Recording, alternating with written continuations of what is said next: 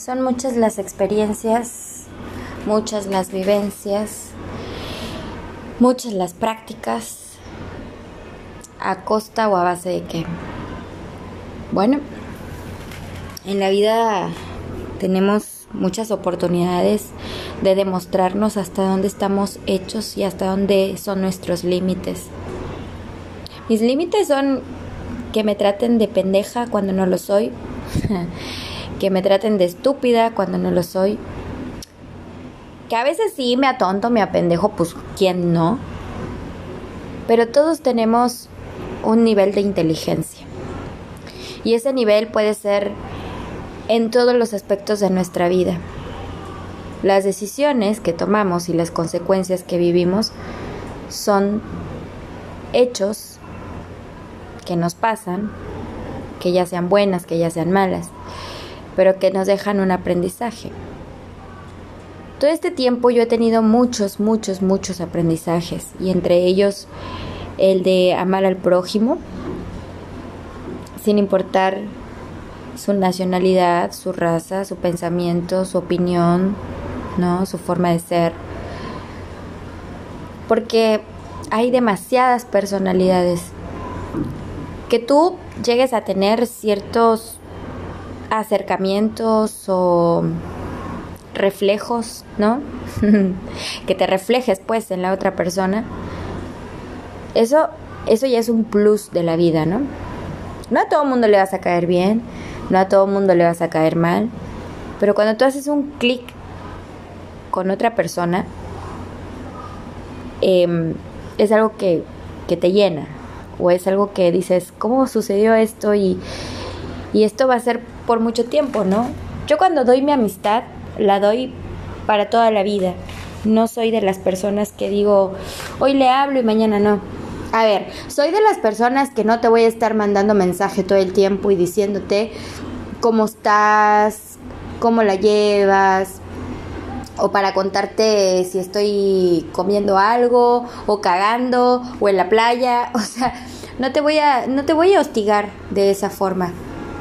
Mi manera de ofrecer la amistad es cuando cuando quiero estar presente en todo y sé que tú del otro lado a lo mejor no me vas a contar el detalle de todo, pero sabes que voy a estar ahí. Y fíjate que desde muy chava yo aprendí acerca de la lealtad. Porque una cosa es tener una amistad con alguien para todo, como yo te he dicho en muchos podcasts, ¿no? Tienes amistades para la peda, tienes amistades que realmente han estado ahí en tus malos momentos y en los buenos también, ¿no? Pues yo recuerdo que mm, yo era muy prejuiciosa. Muy, muy prejuzgaba a la gente por su apariencia, por lo que era, por lo que hacía. Y llegué a perder muchas amistades por eso. A ver, yo estaba chavita y obviamente estaba formando un criterio en mi vida, ¿no? Pero aún así, había muchos factores que podían contaminarme, ¿no? De alguna forma, decirlo así. Y segundo, cuando yo tenía, según todo, bajo control, me llevaba muy bien con estas personas, tras, por un simple comentario, lo perdí todo. Resulta que, bueno, yo no, no, no sabía qué tan bueno, qué tan malo era, pero cuando yo pertenecía a una religión, pues hablar con las personas que habían cometido errores era así como que no, son malas influencias, ni te le acerques. Entonces yo estaba haciendo como una amistad con una niña y esa niña tenía una amistad que no era parte de la religión. Entonces yo eh, le dije, ¿no? Se lo dije. Es que la verdad esa amistad no te conviene. Porque esa señora era una chava de 19 años, pero que ya tenía un hijo, ¿no? Porque yo decía, porque esa señora, ¿qué te puede enseñar? O sea, que te metas con cualquier hombre. Ay, ahorita me da risa, ¿no? Pero en ese momento yo tenía esa mentalidad tan cuadrada de lo que he luchado toda mi vida, pero que después, o sea, ya ahora que lo analizo digo, no, no eran mis palabras, no, no eran mis, mis eh, prejuicios, ¿no? Era lo que a mí se me había alimentado, lo que yo había aprendido, lo que, lo que yo había visto y que era, era malo, ¿no? Esta persona le dice a la señora que yo había dicho que era muy mala influencia y que, y que no debía de, de ser este su amistad, ¿no? Y, y, esta señora me quería golpear. Que por cierto no ha sido la única persona que me ha querido golpear. Ahora que lo recuerdo. No ha sido la única persona que me ha querido golpear. Por ahí debe de haber una escucha mía que también ha querido golpearme. Pero, pues haz de cuenta, ¿no? Me metió en problemas. Obviamente mis papás lo supieron la mamá de esta muchacha lo supo y entonces nos encararon. Porque, porque la, la niña, la que yo le, yo le decía que, que no se juntara con la, señora, este, había ya inventado ya más cosas de su cosecha que yo no había dicho y, y, y, bueno, nos encararon. Y entonces la mamá de ella estaba muy enojada porque le dijo, a ver, tú eres amiga de las dos. Sin embargo, tú no sabes lo que es la discreción. Porque tú debiste haber sido discreta y haber tomado otra decisión. A ver, Michelle, pudiste haberle dicho. Yo me junto con ella porque trabajamos juntas, por la razón que haya sido que tú te juntes con ella. Tú debiste de haber primero haberle explicado, haberle aclarado. Segundo, no fuiste discreta. Fuiste y la metiste en un problema con la otra muchacha. Cuando tú no de, si, si, si tú realmente quieres a la otra persona o aprecias a la otra persona, no la vas a lastimar con esos comentarios. Y tercero, no fuiste leal. A la madre le fue a la muchachita que a mí me sirvió de lección. Allí aprendí lo que era la discreción y allí aprendí lo que era no opinar en lo que no me importa, a no ser prejuiciosa y aprendí a lo que es la lealtad en una amistad. O sea, fíjate cómo se puede moldear nuestra mente, ¿no? Porque esta chica, que ahorita no recuerdo cómo se llama, no me acuerdo si era Emma, Elisa, algo de eso. Em,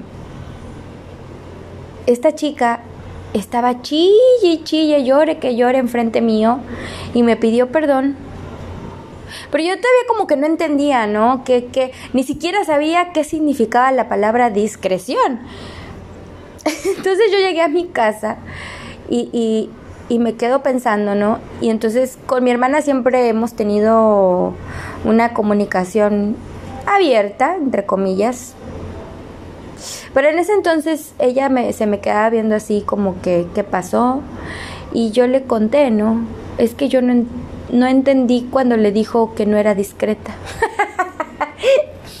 mi inocencia y mi ingenuidad no me hacían ver qué significaba esa palabra. Y entonces me hizo buscarla en el diccionario. Y una persona discreta. Bueno, el diccionario tampoco es muy así como, como claro, ¿no? Porque dice, es la que usa discreción. Pero es alguien que moralmente es modesto, que no llama la atención de cualquier cosa y que es una persona que piensa antes de actuar. Fíjate que es bien fuerte porque no solamente tú, cuando alguien te cuenta algo, no solamente está confiando en ti. Y eso era lo que su mamá le decía a esta muchacha, ¿no? O sea, ella te confió una forma de pensar que porque, porque tú eres su amiga, entonces ella te confió algo y tú lo, lo manejaste de manera eh, con dolo para que la otra se enojara o para que viera qué pensara. Ella no tenía que pensar absolutamente nada, porque no fuiste discreta. Todo es un círculo de confianza. Tú lo que cuentas a una persona de tu íntima confianza, esa persona también tiene otra amistad de confianza y esa persona tiene otra amistad de confianza y a lo mejor cuando ya estamos en un círculo de confianza con personas que a veces ni conocemos, te vienen a la mente cosas que te contaron y tú dices, ah, eres tú. la amiga en común, mira, qué cosas, ¿no? Entonces la verdad es que para mí sí es importante una amistad en donde seas confiable, leal, discreto, pero que también seas una persona honesta, realista y que hables con honestidad, no con el fin de lastimar, no con el fin de salirte con la tuya, ni con el fin de que pues de que tú tengas siempre la razón. También he tenido amistades que me han enseñado lo que es pues eso, ¿no? La lealtad, la confianza. Tengo amistades de muchos años. Y tengo una hermana del corazón que es como si fuera mi diario. La que luego me regaña, me caga pedos, a la única que le permito que me diga todo, sin tapujos, con toda la confianza del mundo, porque ella me ha demostrado ser leal y le extraño, siempre le extraño, le extraño mucho. No es que se murió, no, no, no, no. Está viva, gracias a Dios. Ella vive en Argentina, yo ahora vivo en México y tenemos años sin vernos. Y aunque hablamos casi todos los días, nunca es suficiente. Nos habíamos acostumbrado tanto a tomar el mate, a platicar tonterías. Yo recuerdo que cuando era mi día de descanso del trabajo, podía pasarme las horas con ella en su casa. Yo siempre estuve jodida monetariamente y nunca pudimos darnos el gusto de ir a un restaurante, a un bar, al cine, a pasear, porque también haces eso, haces eso con tus amigas, ¿no? O tus amigos, no sé. Y pues obviamente preferíamos comprar algo y convivir en, en nuestras casas. Y no me da vergüenza decirlo porque yo estaba haciendo una inversión que no era para mí. Pero todo eso me dejó como una lección, una enseñanza, que ella no me juzgó, ella no me criticó, al contrario, me arropó, me dio amor, comprensión, hasta una familia, porque obviamente pues yo estaba sola en Argentina, sin familiares, eh, empecé a hacer amigos, amistades, de, que también tengo otro amigo que ese sí es un boludo. Pero seguimos hablando, estamos en contacto, me cuenta sus proyectos, sus planes, unas ganas que tenemos de convivir, de vernos. Y esas amistades son las que valen la pena.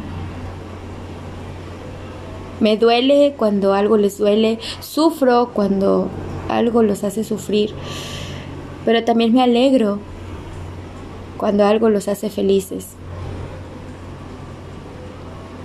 Entonces, hoy quería hablarte de eso, del que seas confiable, de que seas leal, de que seas discreto, porque eso te va a formar amistades, te va a formar a ti. Vas a ser una persona intachable y no por lo que los demás piensen o esperen, sino porque eso habla de ti. Y cuando tú te mires al espejo, veas a una persona que te guste, una persona que, que ames, una persona que te crezca, que no se quede ahí nada más esperando a ver qué hacen los demás. De verdad, Gracias, gracias, gracias por esas personas que han sabido ser amigas para mí, por enseñarme, por darme lecciones, por darme estos grandes aprendizajes. Gracias. Y obviamente mis amistades nuevas que me van conociendo, pues es lo que hay. lo que ven es lo que soy. Llegué a una altura de mi vida, a una edad en donde no no, no escondo nada de mí, pero sí llego a usar alguna discreción para algunas cosas que son importantes para mí, que son solo para mí. Pero esto es lo que soy. Una Cintia Michelle transparente, honesta, siempre trabajando hacia adelante. Porque tú eres mi propósito. Gracias por escucharme, gracias por estar aquí. Gracias.